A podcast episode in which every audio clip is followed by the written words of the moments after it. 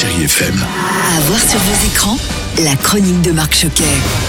Bonjour à tous. Attention, gros coup de cœur cette semaine dans les salles avec Bac Nord de Cédric Jimenez, avec Gilles Lelouch, Karim Leclou, François Civil et Adèle Exarchopoulos. Ça fait 20 ans que je fais ce métier, moi. Tu crois que tu sais tout, mais tu sais rien. Tu sais rien des quartiers nord On a failli crever là-bas Inspiré d'une histoire vraie, Bac Nord est aussi percutant que passionnant. Gilles Lelouch, bonjour, on est en 2012. Est-ce que vous pouvez nous en dire un petit peu plus? L'histoire, nous, du film tel qu'on la raconte, ce sont des types de terrains qui sont peut-être un peu voilà, désabusés, un peu usés, notamment mon personnage. On nous charge d'une mission en nous disant que finalement on a carte blanche pour démanteler un grand réseau de drogue. Il s'avère que la permission qu'on nous donne va nous être reprochée après. Attention, hein, nous on raconte pas exactement les faits comme ils se sont passés. On est dans le cinéma, on sort un peu de la réalité du récit pour se l'approprier et en faire un objet cinématographique. Et on ne peut pas non plus dire que c'est juste un polar. Hein. C'est une chronique spectaculaire, on va dire. C'est un film qui est pas du tout manichéen, mais qui raconte en fait aussi un peu la difficulté aujourd'hui, j'imagine, d'avoir des métiers de vocation, que ce soit instituteur, policier, euh, pompier, euh,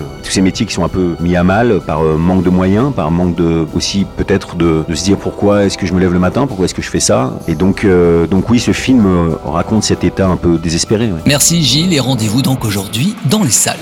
Après le succès de Jalouse, c'est le retour au cinéma de David et Stéphane Fonquignos, les réalisateurs qui signent une belle comédie audacieuse et hilarante, Les Fantasmes. On a arrêté toute relation sexuelle.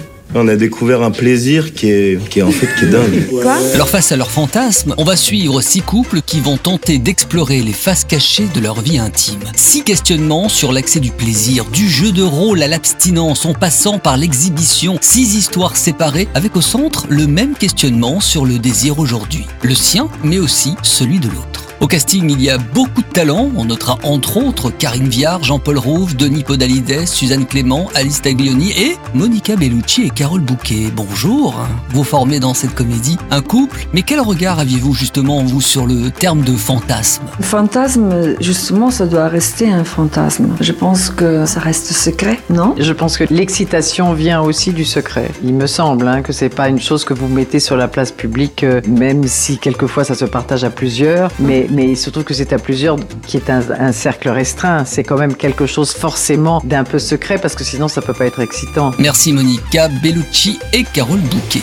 Et puis je termine avec une comédie, on va dire euh, plus familiale. Attention au départ de Benjamin Evrard avec André Dussolier et Jérôme Commandeur. Ils sont dans un train, il peut pas leur arriver grand chose. Si, au contraire, il peut se passer n'importe quoi. Ils sont complètement cons à cet âge-là. Oui, c'est vrai, rater le train, c'est ballot. Alors, le voir partir avec vos enfants et ceux de vos amis dont vous avez la charge, là oui, on peut dire que c'est une autre histoire. Eh bien, c'est ce qui va arriver à Benjamin, papa poule, un peu dépassé, et Antoine, grand-père fantasque, qui doivent trouver une solution avant qu'on apprenne qu'ils ont vraiment perdu les gosses. André Dussolier, Jérôme Commandeur, bienvenue. Alors, vous avez tout de suite craqué, vous, hein, sur le scénario, ce road movie, comme on dit. Oui, je me suis dit d'abord c'est une bonne comédie, vraiment c'est une bonne situation de départ. Et donc c'était surtout la comédie, oui, qui était attirante là-dedans et de faire rire. Tout le monde peut s'identifier. avec André quand on a reçu le scénario, parce que les belles et grandes comédies, c'est des postulats très très forts. Et c'est vrai qu'on s'est tous dit, euh, un jour on rentre et on dit à son mari, à sa femme, excuse-moi chérie, genre vraiment un, un détail à trois fois rien, j'ai perdu les gamins. Voilà. Oui, c'est encore une belle semaine dans les salles. Profitez-en et soutenez le cinéma. Encore et toujours. Prenez soin de vous et à la semaine prochaine.